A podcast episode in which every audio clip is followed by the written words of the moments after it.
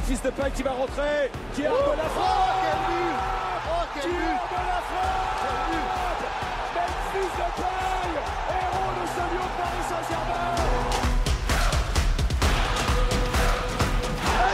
Incroyable. 1-0 Il est incroyable ce Juninho, c'est le meilleur tireur de coup franc de la planète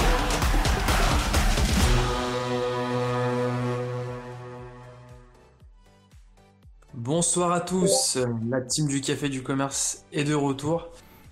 Bah, j'espère que vous allez bien. Avec nous ce soir, euh, bah, notre recruteur, euh, notre pardon, notre chroniqueur euh, Gilles.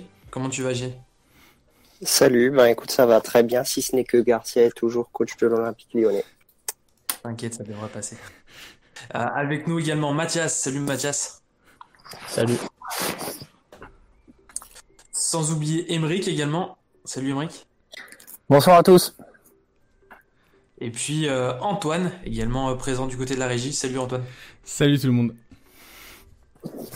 Bon, vous l'avez pas loupé, euh, l'OL a, connu un, nouveau revers contre, contre Lorient. quatrième match consécutif sans victoire, ça commence à faire. Pourtant, ça avait plutôt bien commencé contre, contre Dijon. bon les gars, Quatrième match ouais, sans, victoire, euh, nouvel affront et surtout c'est un match qui nous a laissé quand même beaucoup de, regrets parce que là il s'est vraiment rien passé. Autant, enfin, on avait vu qu'il y avait eu parfois des, des, erreurs d'arbitrage sur les matchs précédents. Alors je dis pas qu'il y en a pas eu sur ce match-là, mais mais euh, là on a vraiment euh, ressenti que pendant de, très longues minutes on ne pouvait rien faire.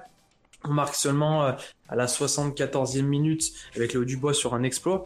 Euh, quel est votre ressenti après ce match? Est-ce que c'est la frustration? Est-ce que c'est de la, colère? Euh, Antoine, qu'est-ce que t'en penses? C'est même plus de la frustration ou de la colère, c'est du désespoir. Honnêtement, euh, je crois que c'est la première fois que j'ai regardé un match de l'OL avec aussi peu d'envie. Aussi peu d'envie, aussi peu d'enthousiasme, aussi... Je sais même plus quoi dire en fait. On je pense qu'on a épuisé tous les superlatifs euh, pour décrire euh, ce qu'on ressent devant un match de l'OL. Voilà. à ce stade de dépression, tu vois.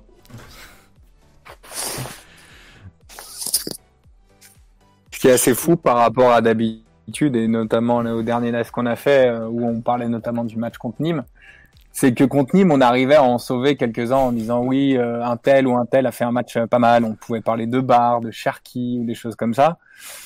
Euh, là, euh, là, malheureusement, euh, je vois pas trop qui on pourrait sauver. éventuellement Dubois parce qu'il a fait un exploit, mais bon, c'est quand même euh, quand on regarde les ralentis, c'est davantage les Lorientais qui défendent pas qu'autre chose, d'après moi. mais sinon, enfin, il y a, y a, rien à sauver, quoi. C'est-à-dire que d'habitude, on parlait un peu d'une défense solide.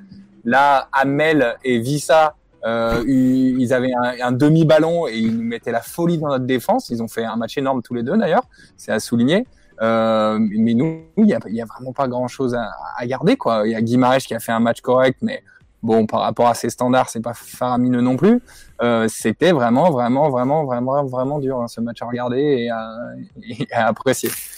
Euh, je, je devrais peut-être Diomandé quand même, tu vois, qui pour une première titularisation a pas fait un mauvais match.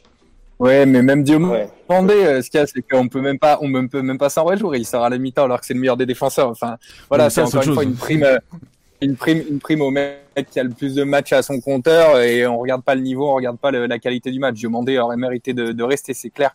Euh, rien que par sa volonté de relancer, de casser un peu des lignes, euh, sa sérénité, euh, il, est, vraiment vraiment très impressionnant. Et ce que je trouve vraiment fou avec ce joueur, c'est que ça fait pas si longtemps euh, qu'il a atterri en Europe et qu'il a eu une faculté d'adaptation, une vitesse d'adaptation qui est assez hallucinante pour son âge et puis même pour son poste aussi, je trouve.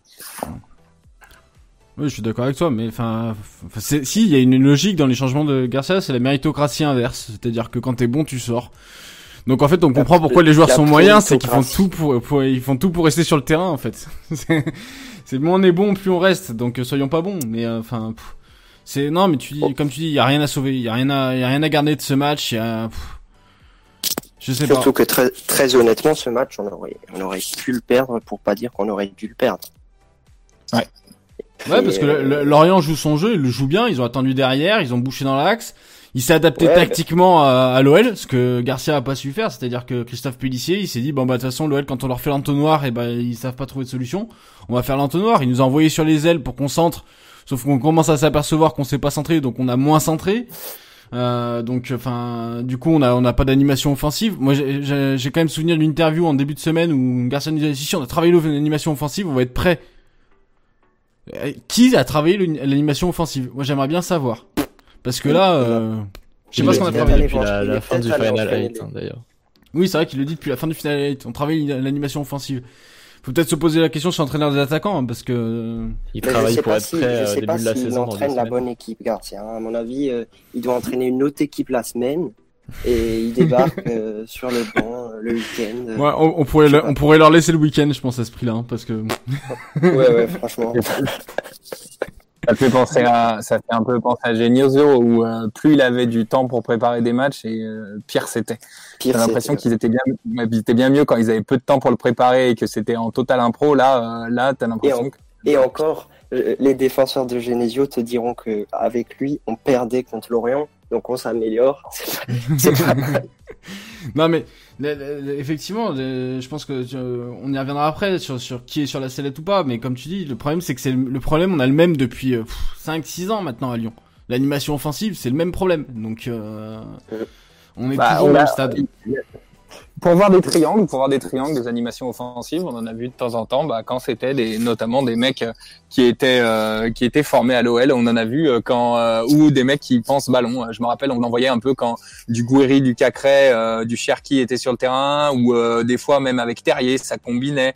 Quand les mecs font ne se contentent pas seulement de faire une passe, mais à, continuent l'effort juste après la passe, redemandent, font un appel, font quelque chose. Là, euh, il y a qui qui le fait Il y a Awar qui le fait de temps en temps, euh, même si c'est pas le, il n'est pas au niveau qu'on puisse, qu'on pourrait l'espérer. Je pense qu'il a, il a un peu la tête dans le seau. Mais sinon, bah, c'est vrai que c'est vide. Euh, les, nos leaders sont à la rue, nos mecs pas bons sont pas bons. Cornet, t'as l'impression qu'il faut le placer à tout, dans tous les cas, il va terminer.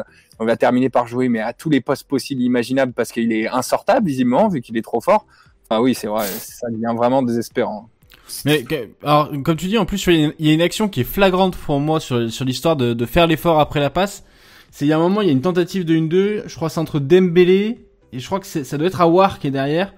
Où Dembélé fait la passe et Awar ah, non ouais c'est ça et Awar fait le 2 en fait fait le Dembélé fait le 1 Awar fait le 2 et on voit que Dembélé il, réagit après que Awar ait fait la passe c'est-à-dire qu'il l'anticipe pas et du coup il a un temps de retard sur son défenseur alors que c'est une action où derrière il peut être seul face au gardien et il se retrouve bah, pris par Jérémy Morel, euh, qui est un foudre de vitesse, hein, on le sait pour l'avoir eu à l'OL. Euh, mais enfin voilà, tu, te dis sur des sur des choses que tu peux anticiper si elles étaient travaillées à l'entraînement. Dembélé, il fait la passe, il se retourne, il court. Là, il fait la passe, il voit Awar qui fait la passe et là, il se retourne. Et tu te dis mais non, enfin, c'est pas possible.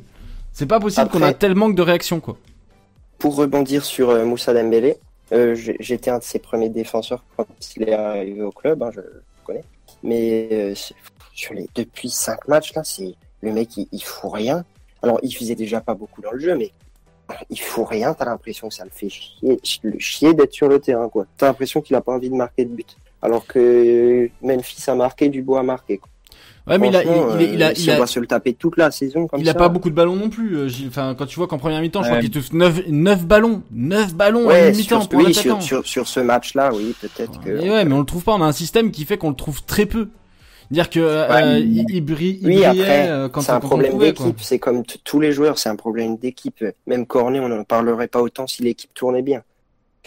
Le, le souci, les les les, euh, les qualités de Dembélé euh, qu'on a pu voir euh, à, plusieurs matchs de puissance physique où tu as l'impression que des fois il joue contre des gamins où il maîtrise tout face à deux ou trois deux ou trois défenseurs et même je trouvais qu'il avait assez, euh, il s'était amélioré dans le jeu de remise euh, et euh, pour pouvoir faire remonter le bloc. Bah là, chaque fois qu'il y a une, enfin chaque fois qu'on tente de le chercher aussi, je trouve qu'il se fait souvent passer devant et il est un peu apathique. Il est, il est, il est pas là. C'est, c'est, c'est vraiment problématique. Euh, qu'il y a assez peu d'animation certes, mais je pense que les torts sont assez partagés. Je le trouve, je trouve que même là, ces gros points forts de puissance physique, de jeu de tête, de d'un peu de remise ou même des appels dans le dos parce qu'il a quand même une belle vitesse par rapport à son gabarit. Bah il y a, y a pas quoi, il y a, y a rien. C'est vraiment, c'est vraiment triste à voir. Hein.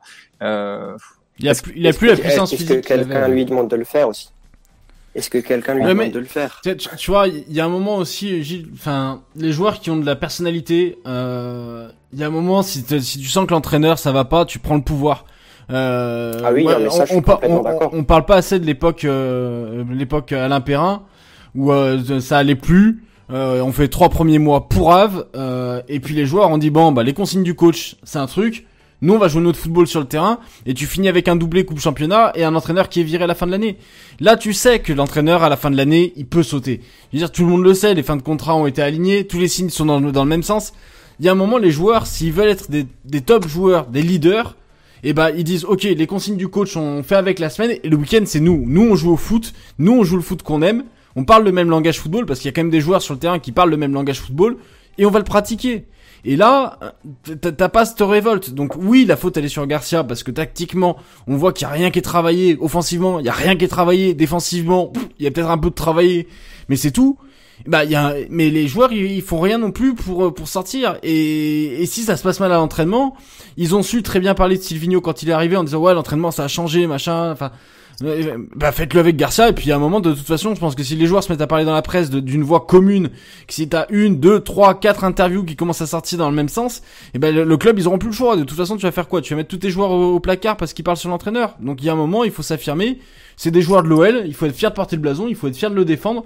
Et là aujourd'hui ils en sont enfin aujourd'hui ils prennent pas le pouvoir. Et ils s'affirment pas comme joueurs de l'OL comme on aime les voir.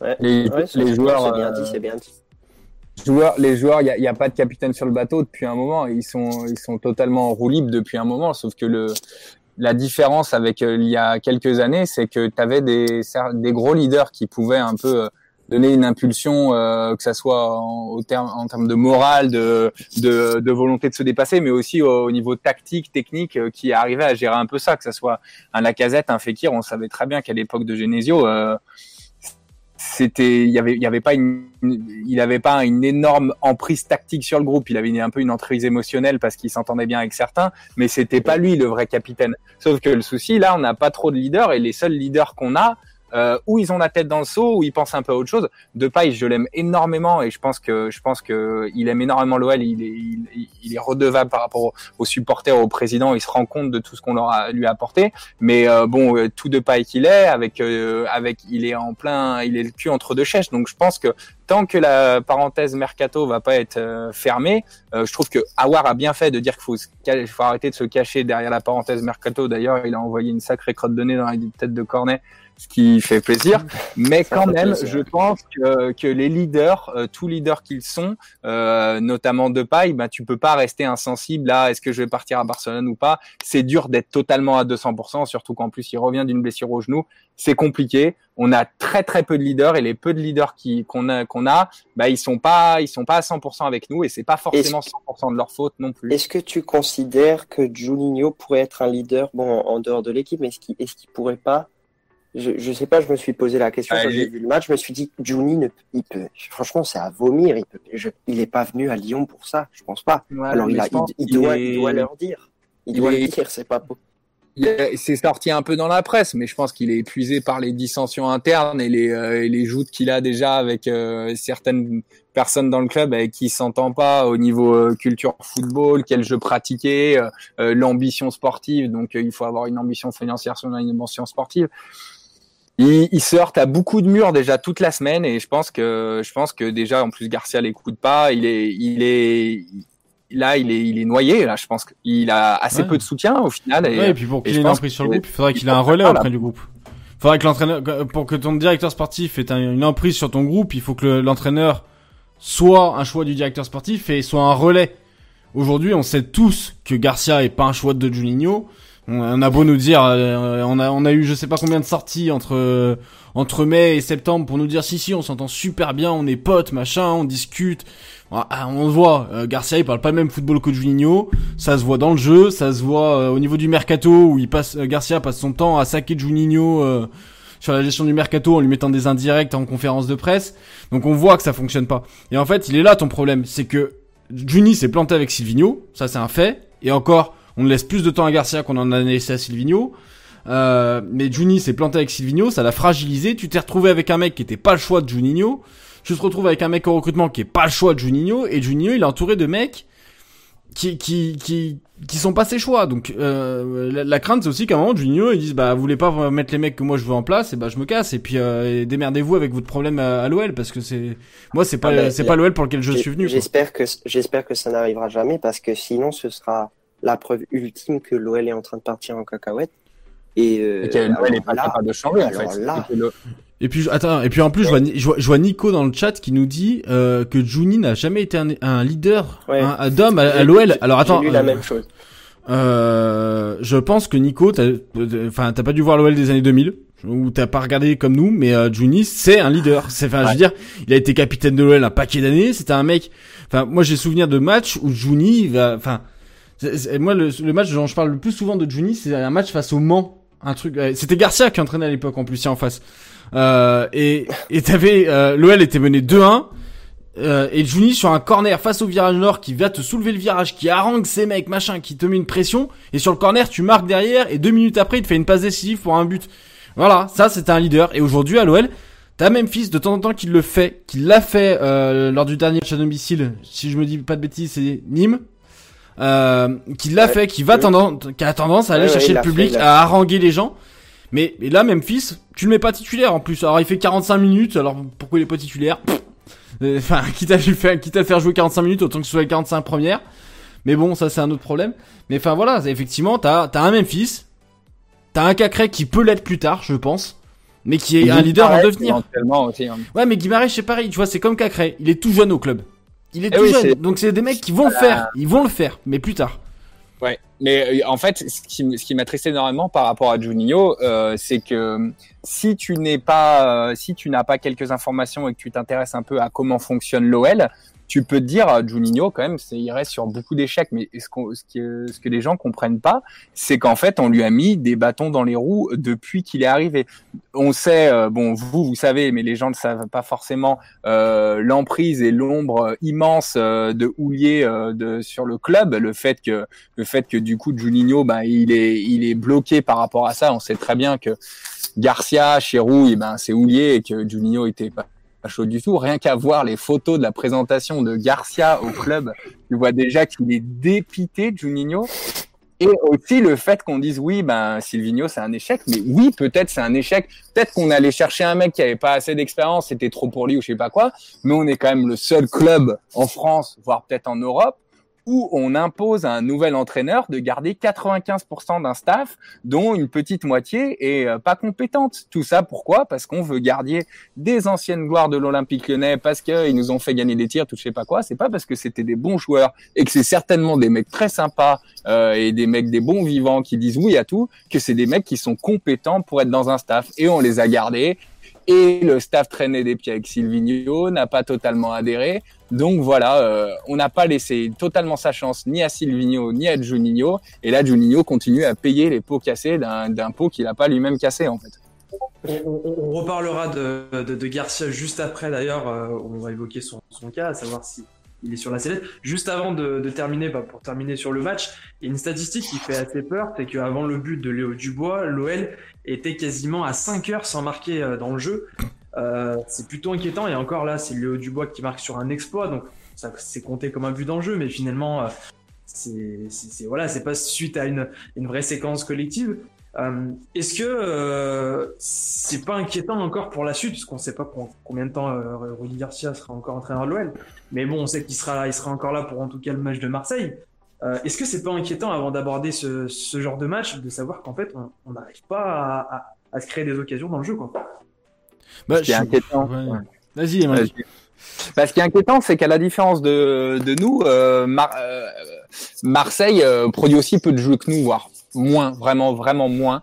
Mais sauf que eux, ils ont une réussite insolente et que ça, ça fonctionne quoi. Je sais pas d'où ça vient. Il y a un peu de magie dans le football où il y a des choses qui qui se comprennent pas. Et, euh, sur les sur les cinq premiers matchs, euh, ils méritent d'en perdre trois ou quatre Marseille. Et pourtant ça marche plutôt pas mal. Et là, on sent bien que le match coup de près contre Marseille qui doit un peu se relancer, on sent très bien qu'on va pousser, qu'on va dominer et il est largement possible qu'on le perde sans, sans mériter de le perdre certes, mais sans mériter totalement de le gagner non plus. Parce que Marseille, franchement, ce qu'ils produisent est vraiment pas bon.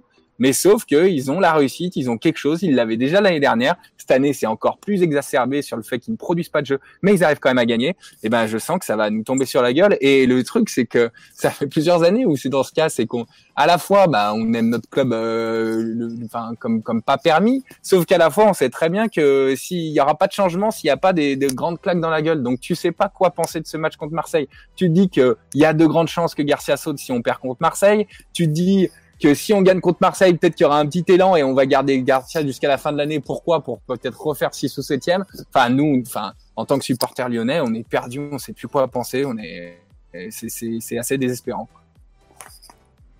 Ah, pour euh, rebondir sur la réussite insolente de Marseille, c'est tout simplement que, euh, exactement par rapport à ce qu'on disait, où quand il y a un marasme collectif, il faut des leaders. Eh bien, Marseille, c'est exactement ce qu'il y a.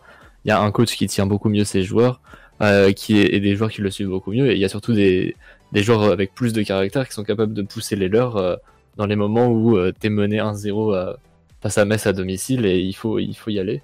Même si t'as rien produit du match et, là tu vas aller planter cette égalisation. Mm. C'est exactement ce qu'il y a à Marseille et ce qu'on n'a pas et c'est ça qui fait la différence entre deux fonds de jeu médiocres, encore que Marseille a, a quand même eu des meilleurs passages que l'OL de Garcia, et un fond de jeu médiocre la différence entre un fond de jeu médiocre mais avec du caractère, un fond de jeu médiocre, et des, je sais pas, des dépressifs, quoi, ce qu'on a au club actuellement. Euh. moi, je, vais offrir une transition à Joe euh, pour le thème suivant. Mais euh, est-ce que tout simplement à Marseille, t'as pas des joueurs qui croient en leur entraîneur, ce que t'as pas à Lyon Voilà, tout bêtement. Puis peut-être aussi un entraîneur, un entraîneur qui a un vrai plan de jeu, qui a un plan de jeu minimaliste, mais qui leur donne envie de se battre en fait tout simplement. Ah, parce qu'il parce qu'il y, a une, il y a une ligne conductrice, elle est minimaliste, elle ne plaît pas euh, à la plupart, sauf que lui, en fait, t'as l'impression, bah oui, il tient son équipe, il y a une vraie idée derrière, qui est une idée qu'on n'aime pas forcément parce que bon, c'est pas joli, mais euh, mais au moins quand il dit on va jouer bloc bas, bah, il y a une certaine euh, cohérence, même bloc bas contre des toutes petites équipes. Et quand il dit bah faut attaquer parce qu'on est on a un but de retard ou je sais pas quoi, bah oui, tout le monde y va. Donc oui, il y a une certaine adhésion au discours du, de l'entraîneur, mais aussi un discours de l'entraîneur qui est qui a plus de cohérence certainement que ce que propose Garcia. Après, plus de cohérence, euh, plus d'adhésion, tout ça, je veux, je veux bien y croire et je pense, je suis même d'accord. Euh, par contre, ils ont le même nombre de points que nous et euh, si, si jamais ils perdent contre nous éventuellement ce week-end, je pense que AVB, euh, il sera aussi très très critiqué. Alors lui, ils oseront jamais le virer, c'est encore pire que chez nous, mais je, je, je trouve pas vraiment qu'on peut envier Marseille actuellement. Non, mais sauf qu'il n'a pas les mêmes moyens que, que Garcia a en termes de qualité de, de joueur, profondeur de banc, de plein de choses, quoi. Ah, ça, ah oui, oui. Non, mais il est déjà très très critiqué et on voit beaucoup de, de AVB d'émissions qui passent sur Twitter, mais euh, là, c'est il y a une situation contractuelle et financière euh, différente qui fait que je pense que euh, Hero ne va jamais le virer. Mais c'est très différent. Et puis, euh, on a quand même vu cet été, il y a eu des il y a, eu des rumeurs comme quoi euh, AVB pouvait euh, quitter le club. Finalement, on sent qu'il y a eu un gros gros euh, consensus au club et les joueurs euh, voulaient absolument qu'il reste. Il y a eu des publications, notamment sur les réseaux sociaux. pour Rudy Garcia, justement, pour faire la transition, j'ai beaucoup moins de certitude qu'on aurait un tel soutien pour qu'il puisse rester si jamais il y avait vraiment une réflexion sur son départ. Euh, du coup, ça nous emmène bah, voilà, à cette fameuse question, c'est est-ce que finalement Rudy Garcia est, sur la sellette? Euh, bah, Gilles, qu'est-ce que t'en penses? Bah, Sur la sellette, euh, si ça veut dire qu'il doit être viré dans les prochains temps parce qu'il va pas réussir à rapporter assez de points à l'OL, oui, bien sûr qu'il est sur la sellette, parce qu'en jouant comme on a joué les cinq derniers matchs, on va pas on va pas pouvoir euh, atteindre nos objectifs. Et euh, je me souviens que l'année dernière, quand Silvino se fait virer, Jean-Michel Aulas, après le derby, il dit une phrase du genre on ne peut pas ne rien faire, euh, c'est trop grave à ce niveau-là. Bah, il y a un moment ça va arriver aussi, et je pense que ça risque d'arriver très vite. Et du coup, bien sûr qu'ils devront arrêter de le défendre et qu'il faudra le virer. Il y a déjà eu un petit coup de pression là de Olas qui dit que que si on perdait ce match, euh, ce serait très grave contre Marseille, etc. Il ah, commence légèrement. à... Vu, pas vu. il commence légèrement à mettre la pression, mais ça reste un, peu léger par rapport à. Qu'est-ce que J'ai ça pas veut dire pour Genesio, mais Genesio se prenait beaucoup plus des gros coups de pression que, que Garcia en prend actuellement. Ouais, mais Ge- Genesio avait un truc euh, qui, est, qui est malheureux à Lyon, mais qui est réel, c'est que c'était quelqu'un de- du club. Euh, Garcia, il faut pas oublier. Alors, il y en a beaucoup qui reprochent au Bad Gun de, de, de pas euh, de pas agir, de pas communiquer. Je pense qu'ils ont leur raison. Et il y a aussi la crainte de se dire euh, qu'est-ce qu'on ramassera à la place? Mais euh, les, les avaient dit que la, la, la patience serait équivalente au, au respect qu'il a eu pour le club, c'est-à-dire nul. Euh, même s'ils le font pas de façon publique, je doute que les Bad Guns aujourd'hui soient très ravis de ce qui se passe à l'OL et je doute que les échanges avec Olas soient très sains par rapport à Rudy Garcia. Euh, voilà. De, même pour le virage ça s'était apaisé à un moment euh, parce que Garcia avait eu la démarche d'aller voir le virage sud et d'en discuter correctement avec eux. Euh, maintenant, Oui, enfin il voilà, il- com, voilà, il, a, il avait fait de la com en arrivant. Mais, non, mais com. il avait fait de la com en arrivant. Il s'est, il s'est mis les supporters euh, plus facilement du sud que du nord, de ce que j'avais compris dans la poche. Maintenant, euh, je pense que les deux groupes de supporters sont excédés. Euh, à, à- à faible échelle, parce qu'on était que 5000, mais il y avait quand même des gar- déjà des Garcia d'émission qui descendaient des tribunes face à Nîmes. Après le match face à Lorient, euh, je pense que s'il avait eu lieu à Lyon, on aurait eu le droit au, au même acabit. Et s'il y a des fêtes face à Marseille, alors je sais même pas s'il y aura du public ou pas, parce que 1000 personnes pour moi, ça veut dire que ce sera huis clos. Mais s'il y a du public face à Marseille et qu'en plus il y a des fêtes, ça, ça commence à sortir roussi. Et oh là, c'est dans une situation où il, il sait qu'il peut pas avoir une deuxième saison sans Europe, parce que là financièrement, on serait, on serait... comme en plus Oui, on va bon, sortir une ça, saison oui. sans billetterie. On va sortir d'une saison sans billetterie, sans Europe. Si tu retournes sur une saison sans Europe, ça, ça, ça- financièrement, on va être mal. Donc il y a un moment où le, le choix est que Garcia, au pire, il lui reste euh, 11 mois de salaire, enfin même pas 11 mois de salaire, il lui reste 8 mois de salaire. Ça te coûtera peut-être moins cher de le virer que de continuer avec lui. Hein. Ouais, mais je pense que, j'espère en tout cas que Juni de son côté, il commence à réfléchir à des alternatives. Je pense que Olas, même lui, il a commencé à réfléchir à des alternatives. Sauf que les alternatives, elles sont... Olas, pas sûr. Oui, mais peut-être dans son coin de la tête sans, vraiment l'expliquer aux autres. Mais le truc, c'est que c'est que c'est assez compliqué parce que, comme vous le savez, euh, et comme nos auditeurs le savent ou pas, euh, les, les- la direction a remis à plat tous les contrats pour que tout le staff ça se termine en 2021 parce que euh, il y a une volonté de prendre un nouveau virage en 2021. Donc, faut trouver un pompier de service qui arrive pour essayer de sauver les meubles. Sauf que souvent, Tu vas trop vite dans les thèmes, Emmerich. Tu vas trop vite dans les thèmes. Carton. c'est la suite, l'alternative. Ouais, c'est la suite, l'alternative. Ah, Attention. je vais pas parler de l'alternative, je vais pas parler de nom, mais quand est-ce qu'un pompier de service, il arrive d'habitude euh, au milieu d'un championnat de Ligue 1, c'est pour essayer de jouer le maintien? Euh, là, c'est euh, trouver un pompier de service qui va être accep- accepté pour venir pendant huit mois Bah, juste. pour le euh, moment, pour le moment, le maintient, donc ça tombe bien. Ouais, pour l'instant, Ouais, je le maintiens en Ligue 1. hein. D'ailleurs, on fait match nul face à un concurrent direct ce week-end, c'est pas trop mal. Ah ben là, mal. on a quand même joué Bordeaux, Nîmes, euh, Dijon, euh, qui sont quand même euh, trois. Ah, mais t'as joué, t'as joué, des- t'as joué des équipes qui, qui sont milieu de tableau. Et aujourd'hui, Ah bah, t'es, en fond de tableau en ayant joué que des équipes du milieu de tableau. Donc c'est ça qui est dramatique. Bah, écoute, avec Genesio, tu, là, à ce moment-là, tu aurais pu te dire, bon, on a perdu contre des petites équipes, maintenant on va jouer contre Lille, Marseille, on va gagner, tu vois. Avec Garcia, euh, Bah, le problème, contre c'est Garcia- équipes, Ga- Bah, c'est ça. Garcia, c'est zéro victoire contre le top 6 l'année dernière. Zéro. Zéro Ouais. victoire. et avec Marseille, c'était pareil. Et avec Marseille, c'était Donc, pareil. ça donc, va euh, pas changer. voilà. Ouais, c'est- marrant parce que les, les mecs euh, qui suivent pas Lyon et qui comprennent pas pourquoi on est aussi dur avec Garcia parfois, ils disent regardez, il vous a emmené en demi-finale de Ligue des Champions déjà, faudrait voir quel est euh, réellement euh, l'impact et euh, euh, de, de Garcia sur ses résultats, enfin à quel Et point puis il a attends, influencer et- et Et faut- pas oublier que sans la phase allée de Silvino, je pense que si on a Garcia depuis le début, on ne passe pas les poules, voire Et on n'est euh, même pas troisième. Et puis le final 8, Ouais, non, euh, puis on, passe pas les poules. on va pas cracher sur le final 8 et la beauté de ce qu'il représente parce qu'on a vécu un truc extraordinaire. Mais si tu regardes bien, tu te qualifies, tu te qualifies avec une défaite face à la Juve. Ça Tu une réussis- seule victoire. oui. Ouais, tu réussis un exploit face à City, faut bien le dire, mais qui est un exploit face à City, une équipe qui fait du jeu. Mm. Et tu te fais taper 3-0 par le Bayern. Ouais. C'est ça ton final Et- 8 au final. Hein. Ouais, et le Bayern, beaucoup de gens ont dit, euh, t'entendais, mais vraiment, même les gens qui suivaient pas l'OL, ah là là, l'OL aurait pu gagner ce match. Oui, mais si on l'avait gagné, ça aurait été euh, grâce à- aux, aux deux actions du début Oui, du match. et, et en contre-attaque. Après, on n'a pas, on n'a jamais de la vie dominé le Bayern. Hein. C'est pas, faut pas. Faut pas euh, attribuer à Garcia des soi-disant euh, trucs tactiques qu'il aurait fait là euh, contre contre l'une des meilleures équipes d'Europe, comme il l'aurait fait contre City. C'est les gens quand ils parlent de Garcia, parfois c'est comme Genesio à l'époque. Ah là là, il a fait quelques exploits, donc ça veut dire qu'il est magique. Par Mais contre, parce le que- Bayern qui torche toutes les équipes sur son passage, ça c'est pas. Et parce que pas Gilles, magique, c'est mais normal, parce que Gilles, c'est c'est normal, c'est parce que les gens euh, qui, qui ne suivent pas l'OL au quotidien, tu peux pas leur en vouloir de, de, de juger Non, à travers que les gros pas, matchs. Je pas. Voilà, là, aujourd'hui, la seule stat, et on l'a on l'a affiché à l'écran, la seule stat qui devrait parler sur Garcia, c'est 1,5 points par match en championnat. Point barre. C'est le, le pire enchaînement avec un minimum de dématchs depuis 95-96. Guy Stéphane, Bah. qui a été, qui a été éjecté. Tu- tu- 95-96, dans un on parle club- d'une stat vieille de Dans un, 25 club ans. qui a de l'envie, dans un club qui a de l'ambition, tu mets cette stat sur la table et le conseil d'administration vire l'entraîneur.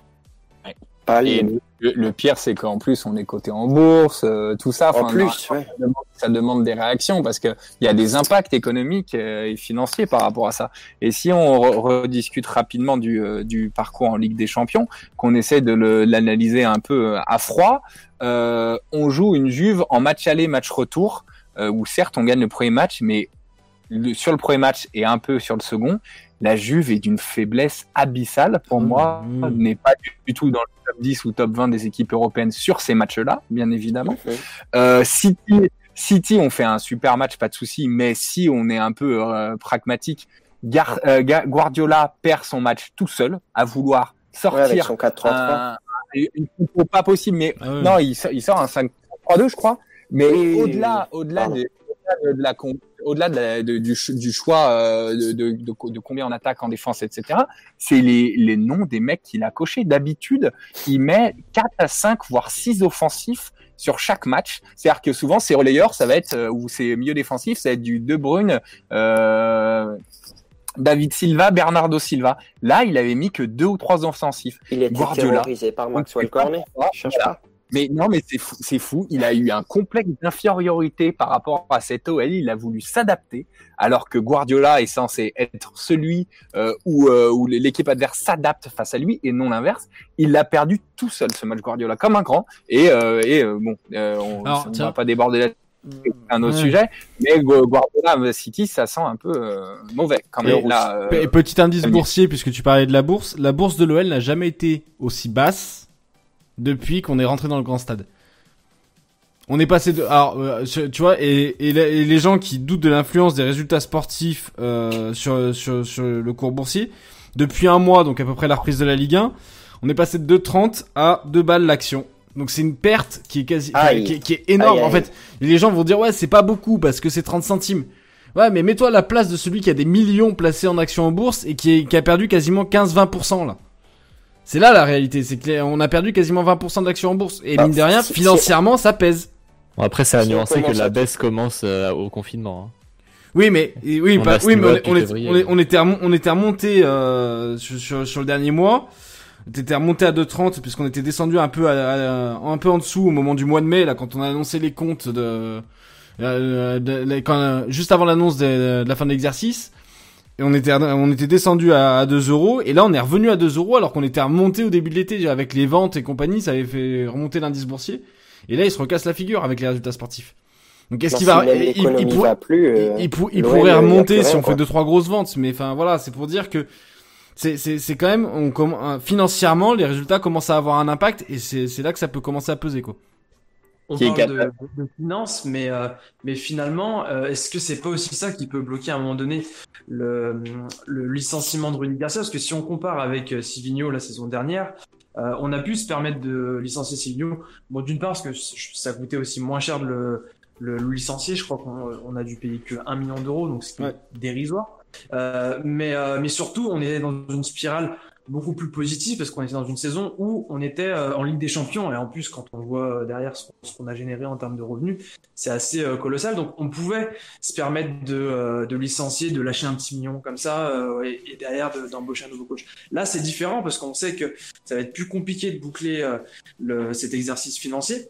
Euh, par contre, on le voit euh, durant ce mercato, on va peut-être générer encore une ou deux grosses ventes, euh, peut-être avec Awar et, Ouais. et Memphis. Euh, est-ce que finalement, avec, est-ce que euh, le, quelque part le le pardon, le sort de Rudy Garcia peut pas dépendre aussi des ventes qu'on peut générer, qui nous permettraient peut-être de changer d'entraîneur en cours de saison. Euh, du moins, ça nous débloquerait certaines finances euh, dont on aurait besoin pour éventuellement faire un choix si c'est nécessaire. Qu'est-ce que vous en pensez? Bah, Je pense que le calcul est plus complexe. C'est aujourd'hui, est-ce que, est-ce que ça te coûte plus cher de garder Garcia et de risquer une année sans Europe ou est-ce que ça te coûte moins cher de virer Garcia? En fait, c'est ça le calcul qu'ils doivent faire. Parce que ce que tu dégages grâce aux ventes, ça permet aussi de combler l'absence d'Europe et, l'absence de public. Parce que ce qui est une force à l'OL et qui est aujourd'hui une grande faiblesse, c'est le stade. Le stade, il permet de générer des gros revenus quand quand t'as du public. Mais quand tu vis une saison à huis clos comme on va la vivre, c'est un poids financier. Donc aujourd'hui, euh, pour moi, les ventes, elles vont plutôt combler cet aspect-là, le manque de public, le manque d'Europe et ainsi de suite.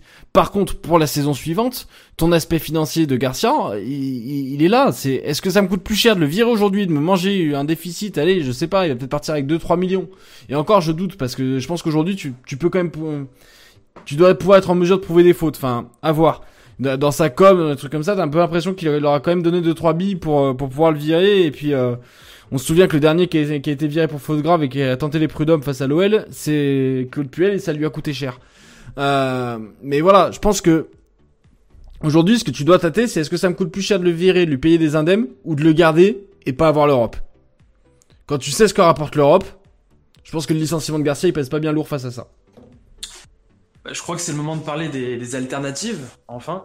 Euh, donc il y a, plusieurs alternatives justement si jamais Rolly Garcia euh, partait. Euh, la première, ça serait bah, d'évoquer sur est-ce qu'il faut pas choisir un coach euh, en intérim pour derrière permettre au club de pouvoir euh, bosser peut-être plus sereinement sur une, une, piste, enfin du moins sur un entraîneur qui viendrait seulement bah, à, l'issue de, de cette saison. Et surtout, ça éviterait peut-être de changer, on va dire, l'ensemble du staff, parce qu'on sait que l'OL a, a, bossé pour que l'ensemble de ce staff soit en fin de contrat en 2021. Alors on sait que si jamais Rudy Garcia devait sauter, euh, Claude Fichot et Rongoni euh, l'accompagneraient probablement. Mais en tout cas, il reste toujours euh, Baticle, Cassapa notamment, qui sont eux aussi en fin de contrat, Revel, le coach des gardiens. si jamais on veut virer une bonne partie de, ce, de, ces, membres du club, peut-être qu'on pourrait nommer voilà un coach intérim. Qu'est-ce que vous pensez de cette idée? Est-ce que pour vous c'est la meilleure solution ou est-ce qu'il faut repartir sur un coach définitif? Et si vous pensez que euh, bah, un coach intérimaire est une alternative, bah, quels sont les, noms qui vous plaisent alors, ce qu'on affiche à l'écran, c'est pas les noms qui nous plaisent, hein, on va rassurer tout de suite. Il y en a un en plein milieu. C'est les pistes possibles qu'on a qu'on a résumées ensemble euh, avant le live. Euh, affectivement, moi je te dirais garde euh, à l'affectif pur. À l'affectif pur, moi j'aimerais bien. Si c'est une intérim, je te dirais garde parce qu'il connaît le club, il connaît le staff qui est en place il peut venir finir la mission avec le staff. Et c'est un mec qui, que ça dérangera pas sur 8 mois de venir, euh, ça dérangerait pas sur 8 mois de venir aider un club. Maintenant, euh, tu connais ma position. Moi, garde, j'avais eu l'occasion de discuter avec lui euh, quand j'avais été à Montréal. Je le vois mal revenir en Europe. Il a énormément de mal avec la mentalité des joueurs européens. Il a énormément de mal avec, enfin, il a été, il est tombé un peu entre guillemets amoureux de la façon de travailler des Nord-Américains où t'as des joueurs qui sont très professionnels de A à Z. Et je pense que sa priorité, c'est de retrouver quelque chose là-bas. Maintenant, si sur 8 mois, on lui propose quelque chose, pourquoi pas? Après, euh, Batik qu'on a mis au milieu, euh, surtout pas. Bah, le, truc, surtout pas, mais ce sera l'option numéro 1 de l'OL à mon avis. Je pense. Le truc, le truc de garde en plus, c'est que euh, pour, pour, pour m'être fait déjà euh, engueuler une fois euh, par lui parce qu'on venait squatter les, à l'époque de la Vologe. il était à l'époque dans l'académie, je crois. c'est vraiment pas un tendre. Et le souci, c'est que c'est pas un tendre et c'est un intransigeant. Et mm. passer de autogestion des joueurs à un mec comme garde d'un coup, il y aurait de la casse, beaucoup de casse je suis pas sûr que ça fonctionnerait. Euh, Batik, je suis pas pour, c'est clair. Par contre, vu son tempérament, son charisme qui est limité et euh, et son, son amour euh, qui est limité, ça, prends ça. son, amour qui, existe. Ce qui pourrait être intéressant, c'est un, un intérim de Batik avec euh, Juni qui décide de tout derrière, quoi euh, où Juni serait le vrai entraîneur, le manager en gros à la Laurent Blanc avec euh, avec euh, Batik qui serait son Jean-Louis Gasset quoi. Euh, ce ah serait peut-être une solution. Bah après, euh, le problème de Batik, c'est que enfin Tu vois, on en, on en parlait tout à l'heure de l'animation offensive. Enfin, moi, le problème que j'ai avec Batik, c'est que ça fait 5 ans qu'on souligne les problèmes offensifs. Ça fait 5 Et ans qu'on a le même entraîneur des attaquants. Ouais. Il est entraîneur des attaquants. Euh... Regardez les échauffements d'avant-match. Il bosse avec trois attaquants, quatre attaquants. Tu vas à l'entraînement, il bosse avec trois attaquants, quatre attaquants. Depuis quand une animation offensive, ça se travaille qu'avec les quatre titulaires euh, offensifs? Enfin, une animation offensive, c'est tu prends des spécifiques, tu travailles avec un groupe. Batik, c'est pas son cas. Donc, je- il est entraîneur des attaquants. Ça fait 4, 5 ans qu'on a un problème offensif. Et tu me dis que la solution, c'est de mettre Batik. Et on se souvient que le seul match qu'il a coaché, euh, enfin voilà, en termes de football, c'était quand même pas ça, quoi. Donc, euh, voilà, c'est, c'est- le problème, c'est que Batik, c'est, c'est, c'est, tu prends une intérim, ouais, mais alors dans ces cas-là, faut pas qu'elle dure longtemps, quoi. C'est, c'est un mois et demi, et puis on attend le mois de décembre, on trouve quelqu'un en décembre. Mais, enfin, moi, Batik, euh, non, non, non. Enfin, non, enfin, non. Ouais. voilà, Enfin, quoi. oui, non. Non, Mais le, le, le nom l'emportera largement si tu demandes à, à tout le monde parce que il est associé à Genesio en plus et on, on a bien Mais c'est au-delà de ça, ça je ça, ça, je m'en fiche, Gilles. Enfin, l'association à Genesio, jeu, il- voilà. Quand ça n'allait pas sous, sous Genesio, il était là. Quand ça ne va pas sous Garcia, il est là aussi. Donc forcément, il a sa part de responsabilité parce qu'on a beau taper sur Genesio et Garcia, c'est vrai que les entraîneurs qui sont en dessous, ils ont aussi leur part de responsabilité. Mais le problème, c'est que si tu es l'OL demain, tu vires Garcia. Enfin, déjà, c'est même pas dit que ça arrive. Mais si tu vires Garcia, du coup, ils vont peut-être penser à Garcia qui va leur dire non. On a mis Wenger, mais j'y crois pas trop. Ils, ils, sauront pas à qui demander. Du coup, par défaut, ils vont prendre et ils vont espérer que ça tiendra. Et nous aussi, on va espérer que ça tiendra jusqu'à décembre ou mai, selon qui on va chercher. Et, Joe, toi qui suis un peu le, centre de formation, euh, il y aurait des gens euh, dans, l'académie euh, qui seraient mm, possibles pour une pour une intérim, hein, pas pour pour une relève définitive? Bah, c'est compliqué euh, parce que justement ces profils-là en fait normalement euh, je veux dire enfin la, logique ça serait qu'on les fasse progresser d'année en année et qu'après pourquoi pas un jour ils puissent postuler un peu comme ça avait été le cas pour Rémi Garde euh, à un poste de, de, de coach numéro un. Je sais pas si c'est le projet mais en tout cas ça semble la logique. On voit il y a différents coachs comme Barlet, Pierre Sage, voire même Bréchet qui qui montent euh, beaucoup et qui peut-être un jour pourront prétendre à ce poste mais du coup moi je les verrais pas forcément dans un dans un rôle d'intérim euh, habituellement euh, parce que euh, voilà c'est-à-dire que le problème de l'intérim c'est que on vous on vous met et si et si jamais ça marche pas bah vous êtes dehors et puis presque on vous revoit plus dans le club. Donc c'est un peu particulier comme comme c'est difficile de refaire passer ensuite euh, C'est faire prendre c'est faire prendre un risque sur un coach sur lequel tu comptes pour l'avenir en fait. voilà, donc pour moi, si tu dois compter sur, euh, je sais pas, moi, imaginons, euh, on devait faire un, un grand pari à la, à la Barley ou à la Bréchet, j'en sais rien. Euh, pour moi, ce serait plus un gros pari pour le, pour essayer de l'installer et, et de construire quelque chose sur le, sur le long terme. Mais euh, moi, honnêtement, ça serait le, le genre de pari que j'aimerais beaucoup. Je, je, le cache pas. Mais, euh, mais après, euh, Mais je suis peut-être pas tout de suite, le, quoi. le club soit encore dans cette réflexion-là. Ouais, et puis j'aurais trop peur qu'on grille euh, nos mecs qui qui sont en train d'expérimenter avec les jeunes, qu'il faut les laisser grandir, faut les laisser. C'est la seule chose qui marche au club en ce moment, c'est-à-dire que c'est toutes les catégories jeunes euh, en dessous de U19, donc que ça soit U16, U17, etc. C'est là où ça, ça U19 même cette année ça va mieux, mais ça tente des choses, ça progresse, ça fait du jeu. Faut, faut les laisser tranquilles, euh, laisser les. Enfin, franchement, je, je suis pas vraiment pour moi. Ouais, Moi, j'aimerais, j'ai- j'aimerais bien que Bréchet arrive avec une génération de jeunes, un peu comme Rémi Garde, tu vois, euh, Joe, dans ce que tu t'expliques, qu'il arrive avec une génération qui, qui- qu'il a connue. Tu vois, tu vois, qu'il, qu'il arrive avec euh, un groupe de jeunes qu'il connaît, qu'il a coaché, et, euh, et je pense qu'il pourrait nous refaire une garde avec un peu plus de moyens en plus, donc euh, pourquoi pas. Mais effectivement, tout de suite, euh, je pense que, comme tu le dis, il faut pas prendre le risque de, de griller ses coachs et de plus les revoir derrière, quoi.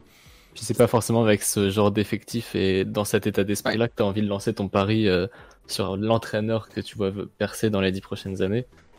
Euh, Il, il faut qu'il y ait une adhésion totale euh, au message de Barlet, de Sage, tout ça. Et ce serait pas forcément le cas avec des mecs qui ont une dizaine d'années de vécu, Non, qui euh, touchent des millions. euh, ce sera dur. Ouais, au-delà de ça, au-delà de ça, je je vois pas trop Juni suggérer ce genre d'idée qui relève du pari, alors que le but ce sera clairement de de sauver les meubles. Et si tu tentes un pari et qu'il foire et que tu peux pas le virer le mec, en gros, tu condamnes ta saison, quoi. Et d'ailleurs, à ce propos euh, de sauver les meubles euh, et de l'efficacité éventuelle du- d'une intérim, il y a un débat qui, secoue le chat. est-ce que vous pensez que, enfin, quelle part de responsabilité entre guillemets à, l'effectif et la qualité d'ensemble, pas sa forme actuelle qui est euh, bah, plus que médiocre, mais vraiment la forme presque au max ou la forme normale de l'effectif, à quel point vous, vous l'estimez en, qualité et, et si un coach arrive à remuer tout ça, à quel point ça pourrait marcher? Qualité, c'est top 3 de Ligue 1. Non mais top top 2 enfin non, mais après, tu peux. ouais, mais. dépend si t'as Memphis ou si t'as pas Memphis. Après, t'as as toujours les. Ouais, et, puis... et puis t'as toujours les surprises avec un ou, deux, un ou deux effectifs qui, sur une saison, se surpassent et t'as des mecs qui, qui surperforment et qui, du coup, te, te ouais, mais là, là, on regarde que le papier. Là, on regarde que le papier. Euh, là, j'étais bord sur le sujet pro prochain un petit peu. De toute façon, on va y passer. Mais quand t'as, même si t'enlèves euh, Awar, quand t'as un milieu de terrain qui est Cacré, Guimarães, Paqueta, mais on a sur le papier, on a un meilleur milieu de terrain que le Paris Saint-Germain. Faut mhm. pas avoir peur de le dire. C'est, enfin, il faut. ouais, non, mais c'est vrai, c'est vrai qu'Awar, Awar, ça me dérangerait d'ailleurs moins qu'il parte, même si je, je, lis beaucoup de gens qui disent qu'ils préféraient le départ de Memphis. Mais c'est vrai qu'Awar, à la rigueur, on a un tout petit peu de réserve. Même si euh, je sais que Tifoun, on avait parlé une fois euh, à ce sujet, euh, comme quoi, avoir le problème, c'est qu'il il a ses marques, il est complémentaire et que tu trouveras pas forcément un mec pour le remplacer. N'empêche que Memphis, lui, s'il part, c'est un top joueur et on fera pas venir un nouveau top joueur avant, je sais pas, l'été prochain si on est qualifié en Europe. Et pour le moment, ça ne prend pas la forme. Honnêtement, ça m'inquiéterait que Memphis parte. Mais là, on est déjà un peu sur le. ouais. Bah, non, mais c'est pas grave. Mais en tout cas, on va, bah, on va venir surtout sur. Euh, on a parlé des, des intérims, mais euh, si jamais, euh, voilà, l'OL songeait plutôt, bah, du moins commençait déjà à réfléchir à signer un entraîneur, alors que ce soit soit maintenant, soit dans les dans les mois à venir, voire pourquoi pas même à l'issue de la saison, si on si on voyait Oli Garcia la terminer. Euh, bon, on a, on a imaginé voilà quelques entraîneurs qui pourraient bah, voilà être, on va dire des, des cibles. Euh, bien sûr, bah, il y, a, y, y a Laurent Blanc qui euh, avait été bah, l'autre alternative de Rudy Garcia qui finalement euh, avait visiblement un, staff trop trop important pour remporter bah, le, le, poste. je te fais un petit live tweet, Joe. Il y a une info qui vient de tomber. L'équipe qui sort un article, Rudy Garcia, entraîneur jusqu'en juin, pas plus. Voilà. Oui, ouais. ouais, on l'avait un peu deviné, mais voilà, c'est pour l'actu, pour ceux qui nous suivent en direct. En tout cas, ça confirme voilà cette idée que Rudy Garcia vit euh, au mieux sa, dernière saison. Mais euh, du coup, voilà, il y a, effectivement Laurent Blanc qui va forcément revenir à un moment donné parce que bah, c'était presque l'entraîneur qui aurait peut-être dû signer euh, après Silvino, qui finalement n'a pas emporté la mise parce que bah, il voulait venir avec un staff important. On savait que voilà, il y aurait même eu normalement Jean-Loup Gasset qui était dans le deal. Mais surtout, voilà, il voulait venir aussi avec un entraîneur des, des, gardiens. Et je crois que c'était notamment ça qui avait coincé un, mm. un petit peu, ce qui finalement euh, paradoxal quand on sait que Coupen n'a pas été conservé derrière. Euh, donc après, on a euh, deux, deux, grands entraîneurs aussi qui sont actuellement en Amérique du Sud, qui sont en fin de contrat eux par contre en, décembre 2021. Donc c'est Marcelo Gallardo à River Plate et puis George Sampaoli qui est actuellement à l'Atlético Mineiro, et deux entraîneurs qui font euh, qui font un gros gros travail. Et puis ben on a forcément euh, l'ancien entraîneur de, de, Valence, Marcelino, qui à un moment donné avait euh, été même cité dans les rumeurs. Qu'est-ce que vous en pensez de ces, ces noms-là? Est-ce que pour vous c'est des noms déjà qui collent avec l'Olympique Lyonnais, avec l'ADN, ce que aussi a, a, envie de, de, faire Juninho? Il parle beaucoup de, voilà d'avoir le ballon, d'avoir beaucoup plus la possession, à l'image du recrutement de, Bruno Guimaraes. Est-ce que pour vous ces coachs déjà ils collent? À cette image. Est-ce que c'est réalisable? Et, bah, si oui, euh, pourquoi on a, on a un petit bémol sur Laurent Blanc, c'est que c'est le matin c'est Laurent Blanc sans Gasset, hein, parce que Gasset est à Bordeaux. Alors combien de temps ça va durer? Parce que je commence à voir déjà que c'est dire, il n'y a pas eu d'effet Gasset à Bordeaux. Euh, voilà, mais euh, donc Laurent Blanc sans, sans Gasset, personne ne sait ce que ça donne. Par contre sur les trois autres, effectivement, on est sur des joueurs de ballon, on est sur des joueurs qui collent au football de l'OL. Euh, Sampaoli, on sait qu'il a joué un, un, rôle un peu dans l'arrivée de Lucas auprès de Juninho. Donc ça veut dire qu'il s'entend plutôt bien avec Juni, ça veut dire que Juni aime plutôt bien son foot. Euh, bon ça a été un peu chaud à une époque avec Juni, mais il parle le même football. Et on avait eu quand même des échos euh, quand, quand arrive que Gallardo faisait partie des petits papiers euh, pour, pour, pour venir à l'OL. Donc c'est dire que c'est pareil. Là on a, on a mis des noms qui collent avec le football euh, Juni. Maintenant, Gallardo quid de sa volonté de bouger? C'est un mec qui aime bien construire, tant mieux s'il vient. Mais ça veut dire qu'à River, est-ce qu'il estime qu'il a fait le tour avec tout ce qu'il a déjà gagné? Euh, Marcelino, euh, bon bah il est dispo tout de suite, donc euh, pourquoi pas tout de suite? Mais est-ce qu'il vient avec un staff? Est-ce qu'il vient pas avec un staff? Enfin... Alors justement, concernant Marcelino, j'avoue ne pas avoir trop suivi Valence ces dernières années. Euh, c'est vraiment euh, du beau jeu. Ah, mais Il a été... Pourquoi il a été viré? Ils étaient au fond du trou. Ah, bah, parce que le, le, bah, tu le vois avec euh, ce qu'il y a de Valence. ouais, c'est- c'est c'est la direction. que toute la direction, Ouais, c'est les le quoi. C'est pas. le président est fou, tout, tout part en live. Euh, les- Et en plus, il les, le vire euh, parce que de, de, de- de mémoire, il y a une histoire qui, qui la, la direction voulait qu'il privilégie le championnat sur une finale de coupe et puis il a gagné la coupe au final et puis euh, du coup le club lui a reproché la faute grave. Oh, Ah, mais- alors, ah, oh, euh, alors ça, Mais le, le, le propriétaire, le propriétaire de, de Valence est complètement fou. Euh, et euh, oui, là, les supporters valenciens. ils est-ce que notre propriétaire ne serait pas légèrement fou aussi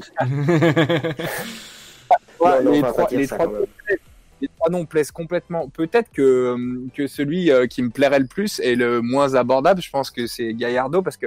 Alors Gallardo, pourquoi il me plairait plus C'est parce que euh, ce serait certainement le, le mec qui s'adapterait peut-être le plus vite. Euh, bon, déjà parce qu'il connaît la Ligue 1, c'est bon, ça fait euh, un peu l'argument éculé, mais c'est pas rien quand même parce que en plus il y est passé dans plusieurs clubs, il connaît vraiment bien. Et ce qui est intéressant avec Gallardo, c'est qu'il est peut-être un petit peu moins dogmatique qu'un Sampaoli notamment. Je pense que Gallardo pourrait s'adapter et adapter sa tactique et ses volontés euh, de jeu par rapport à ses joueurs, par rapport à l'identité des clubs, par rapport à Attention, tu vas te faire taper par le jeu.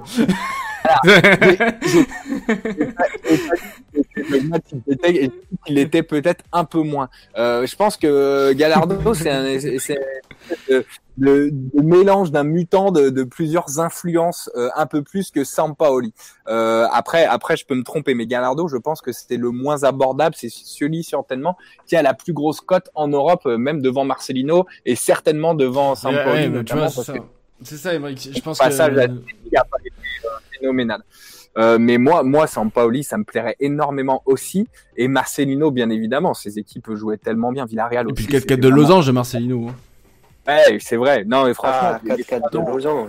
Non, mais après- Ça, ce serait- une bonne Ouais. alternative à Lyon d'ailleurs. Et d'ailleurs, Emeric, tu vois, je te, je te rejoins un peu sur le côté Gallardo. euh, Enfin, c'est- c'est c'est la meilleure cote. Mais moi, il y a un truc qui me fait peur sur Gallardo. Pas le fait de le faire venir. hein, ça, je, je suis 100% pour. Enfin, c'est mon numéro 1. Il y a pas de problème. Je suis d'accord avec toi. Mais il y a un truc, tu sais, à Lyon, c'est que qu'on apprend en suivant Lyon, c'est que plus une rumeur revient, moins elle a de chances de se produire. Et Gallardo, ça fait quand même un paquet de temps que à l'OL on en parle, machin. Enfin, tu vois, c'est le truc. Le pas c'est jamais franchi. Alors, est-ce que c'est côté OL, est-ce que c'est côté Gallardo? Je sais pas. Et comme tu dis, sa cote en plus, elle est montante. Elle est montante, vraiment montante. Et on sait que c'est un mec qui aimerait prendre un top club européen. Et tu te dis, bah, il faut guetter la situation. Le problème de Gallardo, c'est que tu dépends de ta situation, mais tu vas dépendre de la situation des top clubs européens. Et que si un top club, tu, sens que le coach, il va peut-être pas finir la saison, que le coach, il, en, en juin, ça sera peut-être fini. Et ben, est-ce que Gallardo, il va vouloir venir à Lyon? S'il vient, est-ce que t'es sûr qu'il reste après? Parce que si un, un top club qui le contacte, euh, est-ce qu'il est-ce il prendra pas la poudre d'escampette? Voilà, c'est ça le problème de, de Gallardo, c'est que en fait j'ai l'impression que l'occasion Gallardo, on l'a déjà laissé passer. C'est possible. C'est possible. Après, Gallardo, je pense, euh, parce qu'on euh, vous l'expliquait tout à l'heure, c'est un bâtisseur. Donc un bâtisseur, il va pas arriver dans euh, le top 5 ou top 10 peut-être des clubs européens, à part si c'est vraiment un club en gros déclin où il faut un peu tout reconstruire. Je pense qu'il est assez intelligent pour pas aller se brûler les ailes directement dans un club où on va lui demander des résultats immédiatement. Je pense qu'il va prendre un club, bah pas le, le mot seconde zone n'est pas très joli, mais pas le pas le 4-5 Deuxième euh, chapeau quoi. gratin, il va prendre un peu middle quoi. Euh, donc on n'est pas totalement hors course, même si ce serait très compliqué de l'attirer, c'est sûr. Jorge Sampaoli, je pense que Joe en parlera mieux que nous. Euh, Il y, a, il y, a, un lien avec Juninho. Les deux s'apprécient, les deux se connaissent. Euh, donc voilà, je, enfin, je vais laisser Joe en parler s'il en a envie. Oui, bah oui, effectivement, oui, ils se connaissent depuis longtemps. Et puis bah, surtout, euh, Juninho déjà euh, proposé à son club de Vasco Gama, ça remonte à, en 2012 déjà, donc ça, ça fait longtemps. Mais euh, son, il avait proposé déjà à Sampaoli à son, à son club, en lui disant que ça allait être l'avenir. Oui, c'était pas loupé. Hein. Mais, mais oui, effectivement, je pense qu'il y a déjà une bonne relation, donc ça, ça peut jouer. Maintenant, Saint-Pauli n'est venu qu'une fois en Europe, c'était le FC Séville. Ça a été d'ailleurs une belle réussite. Mais on le voit, c'est pas un entraîneur qui qui va dans un club sur un coup de tête, il y a toujours une grosse réflexion, il veut être sûr d'avoir le, total contrôle. Donc il faut voir après si euh, l'OL sera euh, aussi lui, lui, laisser de la liberté. Mais de toute façon, c'est pareil pour Marcelo Gallardo. Hein. Je veux dire, il, euh, il, a un, il a un contrôle total de son club. Il a, voilà, il, a, c'est lui qui a choisi son staff. Enfin, c'est très important pour qu'il puisse bosser ses entraîneurs.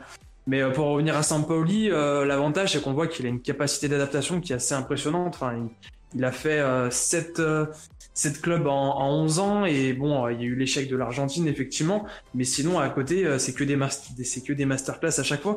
Donc c'est des, des clubs où il est arrivé qu'un an, il a réussi à poser sa patte. donc quelque part on se dit nous il nous faut un, un électrochoc. Donc c'est ce type de coach effectivement qui serait intéressant. Après, euh, je, me permets juste d'interrompre euh, sur le fait que donc tu as dit qu'ils sont euh, sous contrat avec leur club jusqu'en décembre 2021, mais de toute façon, comme c'est des Sud-Américains, si je me trompe pas, ils, jamais de la vie ils partiront en plein milieu d'une saison, par exemple l'été prochain, on est bien d'accord. Bah après, s'ils veulent rejoindre l'Europe un jour, ils auront pas le choix malheureusement. Ouais, ouais ils sont obligés de se calmer sur le championnat européen. Et, euh, par rapport à ce que disait Antoine, euh, l'article qui est sorti, j'ai euh, Il y a, deux noms évoqués, ouais. Il y a des noms qui sont évoqués qui vont plaire à Joe notamment euh, parce qu'il y a ton deuxième chouchou après Sampaoli qui est sorti euh, Rose de, de Motion Gladbach euh, et bien évidemment après des, des classiques comme Favre mais Favre c'est exactement ce que disait Antoine on en a trop parlé pour que ça se passe. Euh, mais par contre il y en a un troisième qui est vachement intéressant parce qu'il fait des, merveilles avec Sassuolo c'est Deserbi euh, enfin si vous avez l'occasion regardez des matchs de Sassuolo c'est fantastique ce qu'il arrive à faire en termes de construction de jeu à partir de l'arrière, etc. C'est vraiment vraiment fabuleux. Et, pour être euh, et pour être complet, il y a aussi Peter Boch et Christophe Galtier, et donc Christophe Galtier qui ferait l'unanimité des gens en interne. Ouais, j'ai préféré pas en parler de Galtier. bah, désolé. Ah non, Galtier. Allez hop, sujet suivant. Oh, ça sent, ça sent, ça sent l'option que va préférer Olas. Ah bah Olas, ça pue, ça pue. Ouais, ouais. Et Galtier, et euh, petite info, c'est Galtier qui a le même agent que Alexandre Lacazette. Voilà. Ouais, Agent qui est implanté dans la région. On va arrêter ce soir pour les mauvaises nouvelles. Agent qui est bien implanté dans la région lyonnaise. Voilà, voilà. Allez, sujet suivant. On parle d'agent, ça tombe bien. Ce serait, ce serait, ce serait moins pire que, ce serait moins pire que Garcia. Un, dernier, euh, un dernier tour de table, juste euh, si on fait du moins un, tour de table. Euh, quel est votre coach Voilà, enfin, vous l'avez peut-être abordé, mais là sur sur la, les coachs qu'on a évoqués, bah, Gilles, quel, quel serait toi par exemple le coach euh, que tu préférerais euh, ah, Tu les connais peut-être pas forcément tous, mais du moins si tu as une préférence. Euh, je vais te suivre dans ta, dans ta, ton amour pour Paoli, je pense. Bah. Ok, ça marche, full confiance. Antoine? Ah, Gallardo. Gallardo, Emeric je pense que je dirais Gallardo aussi, si je me trompe pas, enfin j'espère, il a en plus des notions de française qui pourraient... Il parle français, il parle français Gallardo. Ah, ce serait positif ça, ouais. Hyper important pour Olas, genre s'il est si un entraîneur est pas francophone, souvent, bon il a tenté avec Silvino, bon voilà. Mais non, euh, le fait qu'il soit francophone, je pense que Gallardo ça peut jouer. Sinon, euh, Marcos Rose, j'aimerais vraiment bien, ce serait vraiment cool. Il adore les jeunes, euh, il aime beaucoup le, le football français en plus, on l'a bien vu avec Pléa et Thuram. Franchement, ça pourrait être vachement intéressant. Et bien qu'il ait une bonne cote, il est, il est, pas, il est encore atteignable. Et Mathias, pour terminer ah bah pour euh, me démarquer et pour enfin utiliser le réseau euh, de la boisson énergisante autrichienne, un petit, un petit Ralph Ragnick, euh, ça me plairait. bon, on, on, avait mis les coachs après, les coachs à éviter, voilà pour pour la petite vanne, Patrice Vira et, et Jocelyn Gourvenec. Ça c'est, s'il vous plaît non, s'il vous plaît non. étant donné, étant donné que Vira pourrait devenir une option, enfin, dangereuse à mon avis pour l'OL, mais ça pourrait devenir une option euh, que je pense Jean-Michel Aulas pourrait envisager. J'avais peur. Ah. non, non, plutôt non, plutôt non. Bon, On sortirait pas de choses très différentes de Garcia leur tourne, leur tourne, on va vite aborder le, le mercato. Euh, bon, bah, deux recrues euh, qui, qui, vont être officialisées là dans les, dans les prochains jours, en tout cas par le club. Euh, bah, c'est Facundo Pellistri en provenance bah, de Peñarol et puis euh, bah, Paqueta en provenance du Milan AC. Enfin, du mouvement dans le, dans, le mercato entrant. Bon, un, un, petit un, petit avis sur sur ces deux joueurs. Est-ce que c'est c'est c'est le type de profil déjà qu'on qu'on espérait? Est-ce que vous pensez que c'est des joueurs qui sont rapidement opérationnels? Euh, pour pour euh, pour Lucas Paqueta, euh, j'en ai discuté un, peu toute la journée euh, avec un le un compte Twitter euh, qui suit l'AC Milan, un compte francophone que je remercie beaucoup, qui s'appelle AC underscore Milan FR, à qui j'ai pu poser beaucoup de questions sur Paqueta parce que tout le monde a un peu des doutes sur Paqueta. C'est logique parce que le mec arrive pour quasiment 40 millions à Milan en janvier 2019 et il viendrait chez nous pour une vingtaine de millions et après avoir un peu déçu forcément. Euh, bon, ce qui, ce qui en ressort, c'est que euh, certains supporters milanais euh, sont contents, mais globalement, lui ne l'était pas du tout. Euh, enfin, il ne l'était pas du tout. En tout cas, il appréciait énormément le joueur. Son départ était nécessaire parce que euh, il était dans une spirale négative et parce qu'il fallait des rentrées d'argent, notamment pour essayer de choper Wesley Fofana, mais aussi d'autres joueurs. Mais lui, lui le voit vraiment réussir en, à Lyon. il m'a parlé de ses points forts. Euh, il m'a parlé de son poste privilégié, donc ce serait ou 8 ou 10 en gros. Du coup, il va jouer 9. Non mais... il va jouer arrière droit. Ah, comme certains coachs de Milan l'ont fait. Euh, ne pas le faire jouer ailier parce qu'il manque un peu de vivacité. Mais ses points ne forts. Ne dis surtout pas ça, ne dis surtout pas ça. ses points forts, c'est euh, bon sa technique fantastique, son pied gauche bien évidemment, un gros jeu dos au but et une bonne faculté à se servir de son corps pour se débarrasser de son adversaire. Euh, il est euh, il est très bon dans l'élimination, une qualité de, de passe assez intéressante et de frappe, bien qu'il est, qui est un peu à, s'améliorer là-dessus. Et pourquoi il n'aurait pas réussi à Milan euh, On en a discuté un peu. Bien évidemment, la, la valse des entraîneurs, ça a pas aidé. Euh, il a fait six bons mois en arrivant et après il y a eu beaucoup de chance changement de coach, euh, il a été, il a eu du mal, a eu du mal à, à s'imposer aux autres, notamment auprès de, de, Pioli. Il y est arrivé un peu des mésaventures aussi personnelles, notamment euh, visiblement son frère euh, a eu des soucis de justice en, au Brésil et qu'il était assez isolé dans le vestiaire que son principal ami dans le vestiaire était euh, Piotek, euh, le Polonais qui est parti entre temps, si je me trompe pas, Huerta. Euh, c'est ça, je crois. Euh, donc, il était assez isolé, peu, peu en, pas en confiance, euh, valse des entraîneurs euh, et, euh, et aussi, ben, on avait des attentes énormes par rapport à son à son son poids euh, au niveau financier, il y avait énormément d'attentes.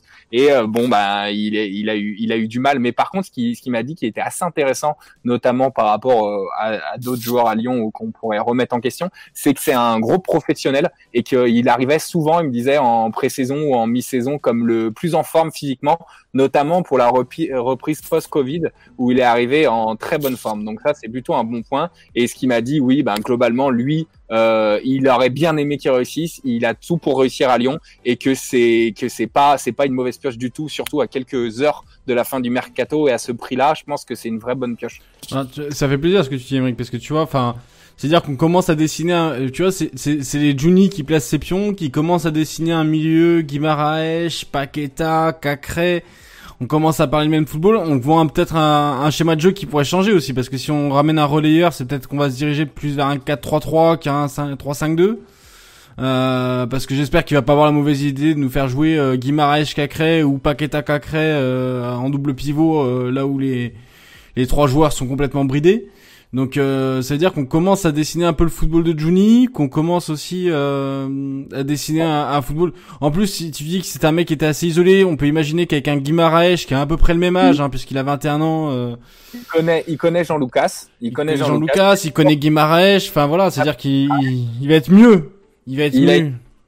Ouais, de puis il a un directeur sportif brésilien, il va avoir un directeur sportif brésilien, ça va être deux. Et puis en plus, il va arriver comme euh, estampillé euh, recrutement de Juni, donc euh, il aura, il sera pas intouchable, mais il, il sera un peu, il sera un peu En tout cas, il a plus de mal à être atteint que, euh, que d'autres, comme Anderson au, euh, au Rennes Adélaïde. Quoi. Apparemment, on a, on a, on a une petite faute sur le visuel. euh, On, on fera Oui, il la a remarque au 23 chef. ans, Il a ouais. 23 ans, pas 21. Je pense que Ouais. on a un chef qui s'est emballé là. ça, avait, ça avait été corrigé dans le dernier tweet d'officialisation. Aïe aïe aïe aïe aïe aïe aïe aïe. Ah, mais c'est une vraie, c'est une vraie, c'est une vraie, euh, c'est une vraie bonne pioche. Si, si ça fonctionne, c'est, c'est, c'est, franchement, ça, Bah, ça peut- alors, quand j'entends la description que tu en as faite un, un petit peu, ça, ça a l'air carrément très complémentaire dans le sens où, comme on a un petit peu de mal, euh, comme on le disait avant, à, à créer selon les idées du coach, euh, si tant est qu'il ait des idées, ben, avec un milieu à 3 avec Paqueta qui serait plus offensif, ça permettrait justement, même sans idée, d'avoir quand même du football, quoi. Enfin, en tout cas, si on part sur un milieu à 3, parce que, et, comme l'a dit Tifoun, enfin, je crois que c'est lui qui l'a dit, euh, le fait d'avoir un double pivot, là, tu briderais euh, l'un des deux joueurs ou les deux, et puis là, Bah, tu serait- jamais le moindre, euh, le moindre jeu, quoi. il serait hyper complémentaire de nos deux milieux euh, qu'on souhaite euh, aligner, c'est-à-dire que Guimarães, si on repart sur un 4-3-3, avec un Guimarães qui se cale entre les deux axiaux pour la première relance, Cacré qui serait le 8 le plus reculé, qui serait euh, milieu relayeur gauche, et lui qui est gaucher, qui serait milieu relayeur droit un peu plus haut sur le terrain, c'est hyper complémentaire. Ça marcherait, euh, ça pourrait vraiment faire des étincelles ensemble. Et si on continue à arriver, on garde Awar qu'on excentre un petit peu euh, ailier gauche, mais qui rentrerait beaucoup. On met Cherki à droite et on met une pointe euh, parmi les euh, 54 pointes qu'on a euh, en attendant Slimani. Euh, donc, donc franchement, euh, ça pourrait, ça pourrait vraiment faire quelque chose de joli euh, avec ce joueur. Bon. C'est clair que si on arrive à le relancer, c'est du rêve. Et Et puis puis, euh, vendu du rêve. ouais, carrément. Et puis, en plus, euh, du côté euh, storytelling, et si vous êtes un peu superstitieux, on a un joueur euh, en difficulté de confiance, en difficulté de confiance vis-à-vis de ses entraîneurs, Memphis de et qui arrive juste avant un, un Noël, un Noël OM. Et euh, Ah, c'est ouais, oh totalement putain, le- ouais, joli, joli le c'est doublé. là. totalement la trajectoire. Ah ouais, très bien vu, très Ah, bien. il, il sera, il sera qualifié pour LOM hein, de mémoire, hein, euh, vu la Ouais, j'ai vu ça. qu'il soit sur le banc, c'est 48 heures avant, je crois. Ouais, c'est Il a 48 attendu heures de- avant, ouais. Il a attendu demain, donc si tout se passe bien. Ouais. Et si c'est vrai, eh bien, normalement, il sera Ce- qualifié. ce Après, serait est-ce qu'il sera utilisé serait beau. Et alors, en plus, euh, dans, dans l'article que tu, qui est- dont on parle depuis tout à l'heure, là, en, en fond, en fond, euh, il y a quand même un truc qui sort, c'est que les joueurs euh, étaient un peu étonnés de ce 5-3-2. Euh, donc on peut lire entre lignes que Juni pousse pour le 4-3-3, euh, comme le dit Yusuel. Et le recrutement, il va dans ce sens-là. Et ça, et ça explique aussi peut-être les dissensions qu'il y a entre Garcia et Juni. C'est que euh, Garcia demande un, un défenseur supplémentaire. Juni lui dit, bah t'en as pas besoin parce que défense à 4, on avait 4 défenseurs. On a 4 centraux, c'est bon. Euh, et puis Juni prend un milieu euh, pour, pour renforcer un peu le milieu de terrain, là où il estime qu'il y a peut-être un manque. Enfin voilà, on, on sent que même dans ces transferts, il y a cette, cette dispute. Est-ce que ça a duré? Est-ce que le, le mercato clos, euh, Garcia va se dire bon bah finalement j'ai pas le choix, j'ai voulu en 4-3-3 ou est-ce qu'on va continuer dans cette bataille? Et est-ce que ça va faire sauter la tête de Garcia en continuant euh, avec son cheval de bataille du 5-3 euh, 3-5-2 quoi? C'est c'est je pense que ça va être l'histoire de notre saison. Ça, c'est une bonne question, la, la quarantaine en venant d'Italie, du, coup, peut-être. Ouais, c'est vrai, il y a peut-être ça.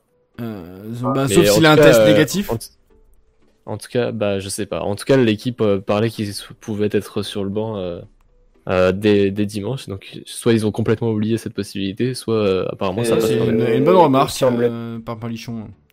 Il me semble pas qu'il y a de quarantaine à la- à l'arrivée en France pour, euh, pour sûr, les non. Italiens. Là, dans le sens inverse, peut-être. Je sais que c'est le Oui, cas aussi vrai, pour Garcia, les Garcia, il a un Anglais, mais buteur aussi. Il joue- je veux jouer à 4-9 devant parce que 3-9 comme sur le terrain, ça lui suffit pas, Garcia. Enfin, bah, bon. à- la rigueur, si on doit jouer avec plusieurs bons neufs, ça irait, mais c'est pas le cas actuellement. Bon, ouais, voilà. Après, sur le, sur le point des départs, enfin voilà, euh, Jeffrey Adelaide, bon bah ça va, ça, je pense que ça, ça, ça va durer, euh, ça va durer euh, jusqu'au jusqu'au dernier moment, hein, puisque. Quelle déception, quelle déception ce mec, franchement. Ouais, pff, on a, Justement, il, se, il serait dit que Rennes proposerait plus que, que le Hertha. Alors moi j'ai vu que- 24 pour Rennes et 25 pour le Hertha. hein. Eh ben, j'ai entendu, euh, on a vu, j'ai, enfin, vu passer sur Twitter que y a- Rennes proposait un peu plus, mais que que clairement Olas en aurait fait euh, une, un truc personnel, euh, notamment, je pense, par rapport à la fin de Impossible. avec Maurice. Oui, Mais- et puis même, le, Thomas- le Hertha Berlin a beaucoup de ressources financières depuis qu'ils se sont fait racheter, donc Oui. s'ils doivent mettre le paquet, ils mettront le paquet. Et c'est surtout que tu veux pas forcément renforcer un, concurrent euh, au Oui, podium. en plus, oui, jamais de la vie, il faut le donner à Rennes. complètement. Mais pff, à ce prix-là, avec euh, les doutes qu'il y a par rapport à, à ce qu'il y a, c'est que c'est- c'est un profil de joueur qui a qui est beaucoup sur l'explosivité, percer des lignes, balle au pied. Et c'est vrai qu'après un retour de, de, de blessure, d'une blessure aussi terrible. Tu peux avoir des doutes et si tu réussis à récupérer ta mise, je serais pas content parce que ça, ça restera une déception parce que j'adore ce, ce joueur, ce type de joueur. Il a une fraîcheur, il a quelque chose, mais euh, Ouais, et puis il pourrait nous apporter énormément, quoi. C'est Ah, ça ouais, qui est et- dommage. franchement. Tiens, euh, petit, petite info qui tombe de Nico from Lyon, on va la reprendre, elle est dans le chat. Euh, on peut entrer en Italie avec un test, par contre les Italiens n'ont pas besoin de test pour rentrer chez nous. Ouais, c'est bien Voilà. ce que je pensais. Ok. Merci. Bah, merci Nico. Et euh, Pellestri, euh, Pellestri, il faudra pas mettre trop de- d'espoir dessus parce qu'il a, il a que 18 ans, il a que quelques matchs Ouais, et dans un doucement, Ah, doucement. assez, assez, assez, assez faible. Mais sauf que le souci, c'est que c'est peut-être notre seul ailier de tout l'effectif. Euh, mais euh, non, mais je pense que- peut jouer sur l'aile aussi. Ouais, mais c'est pas, c'est pas son meilleur poste. Mais bon, oui, Oui. oui, ok. Mais euh, mais en tout cas, c'est c'est un beau prospect. Par contre, il y a un truc que je comprends pas, c'est pourquoi Peñarol veut absolument pour le dernier match de, de l'Hyperbatadores de, de poule, alors qu'apparemment ils sont déjà derniers, et un peu largués. Euh, Joe, si tu peux, si t'en sais un peu plus par rapport à ça, je trouve ça assez hallucinant. Ouais, bah je, non, j'en sais pas plus, mais effectivement, ouais, ils sont derniers, donc à mon avis, c'était plus euh, une, euh, une contre-proposition pour en gros dire euh, mettez un peu plus, euh, Ouais, voilà quoi. Oui, c'est pas tant au niveau de la Libertadores, c'est euh, c'est surtout euh, il y, a, il y a eu un gros débat euh, entre le board et, et les socios euh, qui euh, et ces derniers voulaient beaucoup enfin pou- poussaient voulaient beaucoup profiter, en, la faveur de garder le joueur euh, euh, pour le vendre plus cher plus tard et parce qu'il doit encore faire des, ses preuves ici et parce que c'est le, le gamin du, du, du, du coin etc etc. Donc c'était vraiment Si- ça euh, ce qui traînait depuis plusieurs jours. D'accord. Si on sait bien le gérer, ça peut être vraiment un, un joueur fantastique, je pense. Si on sait bien le gérer. Ouais. Et sinon, il faudra parler aussi un peu de défense centrale parce que Andersen, il est quand même certainement voué à partir dans les dernières heures là, et que euh, et que la principale piste peut-être en parler un peu de, surtout que on a Gilles avec nous, euh, Simacan, j'en ai parlé notamment à un, un, un copain un strasbourgeois de ses qualités, de ses défauts. Ça, ça dépend le prix, ça dépend vraiment le prix qu'on est prêt à mettre mais et qui seront euh, et le prix auquel il serait prêt à lâcher le joueur. Mais c'est un- une piste qui me plairait beaucoup qui euh, un peu un peu à la à la euh, mince, euh, euh, au joueur de Leipzig euh, qui est parti de, de Montpellier. Mince j'ai un trou? Euh, pardon? Euh, Non, Mukele Mukele, ouais. défenseur droit Mukiele, pardon, un peu le même euh, profil, c'est-à-dire qu'il peut jouer les deux postes, qui est très bon euh, offensivement, qui a une bonne qualité technique, assez puissant, bon de la tête, serein, et euh, ça me ferait, je pense que ce serait une vraie bonne pioche. En plus, vu qu'on Ouais. a qu'un seul défenseur droit qui pourrait, qui pourrait faire un peu les deux postes, je pense que ce serait vraiment idéal. Après, si ça s'envole au-dessus de 15 ou 18 millions, je pense que ce serait dur de, de mettre au- plus, euh, mais je pense que ça peut quand même être une piste assez intéressante. Ben ouais, ben pour bien connaître le joueur, euh, ouais, je valide la. je- J'y avais jamais pensé, mais la comparaison avec Mukiele, elle, elle est bonne. C'est un peu le même style de joueur. Euh, Ouais, on pourrait c'est- comparer avec euh, Kalulu mal- malheureusement aussi. Mais bon, j'ai Oui, malheureusement, oui, c'est vrai. C'est un- en plus, c'est un, c'est un mec qui t'apporterait, euh, qui t'apporterait offensivement, ce qui serait pas plus mal, étant donné qu'on a beaucoup de mal dans le jeu. Avoir un défenseur qui participe aussi un petit peu, ce serait positif. Parce que quand Strasbourg galère, euh, c'est souvent euh, de Simacan que vient euh, la solution derrière. Après, c'est pas pour pour casser l'ambiance, mais il me semble que ça s'est refroidi avec Lyon parce que il me semble avoir lu aujourd'hui dans l'équipe que Lyon n'est plus dessus, que Rennes serait prioritaire ou quelque chose du genre, qu'il y avait aussi l'Atalanta qui s'était intéressé, mais j'avais pas lu le, nom- le nom de Lyon et ça m'avait marqué. Je me suis, je m'étais encore dit, euh, ça y est, Après- on a abandonné. Après, ils auront- après, Rennes aura peut-être du mal à mettre plus de 20 sur un offensif et plus de 20 sur un axial. Après, je peux me tromper, mais ça ferait quand même, je pense, beaucoup. Euh, le, le, le risque, c'est que notre piste privilégiée depuis le début, soit Samuel Gigot du Spartak Moscou, revienne dans la, revienne dans la boucle, alors que je pense que, je pense que on aurait besoin d'un autre profil parce que pour, pour moi, c'est un Marcelo en meilleur et en plus jeune. Mais euh, moi, j'aimerais bien un mec, euh, surtout si Andersen part, qui puisse construire, relancer, prendre des risques balle au pied, que ça soit en que ça soit en traversant les lignes, en dribblant, enfin en poussant la balle ou par la passe, mais pas un Samuel Gigot qui est plutôt un leader agressif, très physique et qui est pas forcément un, un artiste balle au pied quoi. Après, question bête peut-être, mais est-ce qu'Andersen va partir? Parce que s'il part pas, j'ai du mal à voir Lyon euh, dépenser beaucoup d'argent pour euh, leur. Euh, enfin, bah, dans, ce qui est dit dans le transfert d'Andersen et les infos italiennes qui sont sorties aujourd'hui, c'est qu'Andersen partira si Lyon a son remplaçant, voire deux joueurs en remplacement. Je pense que son, remplaçant, c'est la version de Juni, deux joueurs, c'est la version Garcia. voilà. Je pense par rapport dans ce rapport à ça. Diomandé en doublure, euh, vous en pensez quoi? En doublure arrière droit, hein, je veux bien dire. Arrière droit, putain. C'est vrai qu'on a, on a ah. qu'un arrière droit maintenant. Ah oui, on a qu'un arrière droit et qu'il est pas mauvais arrière droit, mais est-ce que c'est euh, un service à, nous rendre à nous, à lui rendre à lui? Je, bah, il faut, bah, Pour, moi, pour moi il te manque un arrière droit dans ton effectif, mais Diomandé c'est une doublure euh, du poste de défenseur central et pas du poste d'arrière droit on est quand même passé d'une situation où on avait trois défenseurs droits à une situation où on n'en a plus qu'un. C'est quand même très, très À partir du moment où Kaloulou ouais, ce qui est fou, c'est qu'à partir du moment où Kaloulou est parti, on devait chercher son remplaçant, quoi. Enfin, dans l'idée où tu lessivais les autres postes, euh, là, on a l'impression que ça fait trois mois qu'on cherche un arrière droit pour remplacer Kaloulou, quoi. à un moment, euh, on parlait de, Thomas Esteves euh, de Porto, le jeune, là, mais, mais ça n'a pas trop bougé depuis il a prolongé surtout. Donc, euh, il ah, il a prolongé, je pas suivi. Et euh, non, mais surtout, euh, pour revenir au poste de latéral droit, on a recruté Pellistri et si on poursuit sur ce 3-5-2, Pellistri peut également jouer piston droit. Donc ça peut être aussi une alternative et peut-être qu'on l'a recruté aussi dans cette idée-là. Bon. Et eh bah ben, écoutez, ouais, je pense qu'on va, on va, on va s'arrêter là. Euh, bah, merci à tous de nous avoir suivis. Euh, une centaine ce soir, ça fait euh, assez long, mais, mais, en tout cas, voilà, il y avait beaucoup de choses à dire et je pense qu'on en aura encore beaucoup de choses à, dire encore dans les, dans les prochains lives. Je pense que l'actualité risque d'être assez animée du côté de l'Olympique lyonnais. Bah écoutez, bonne soirée, on se retrouve à très bientôt.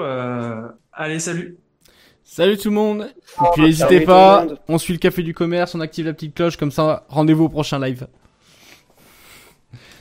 Salut à tous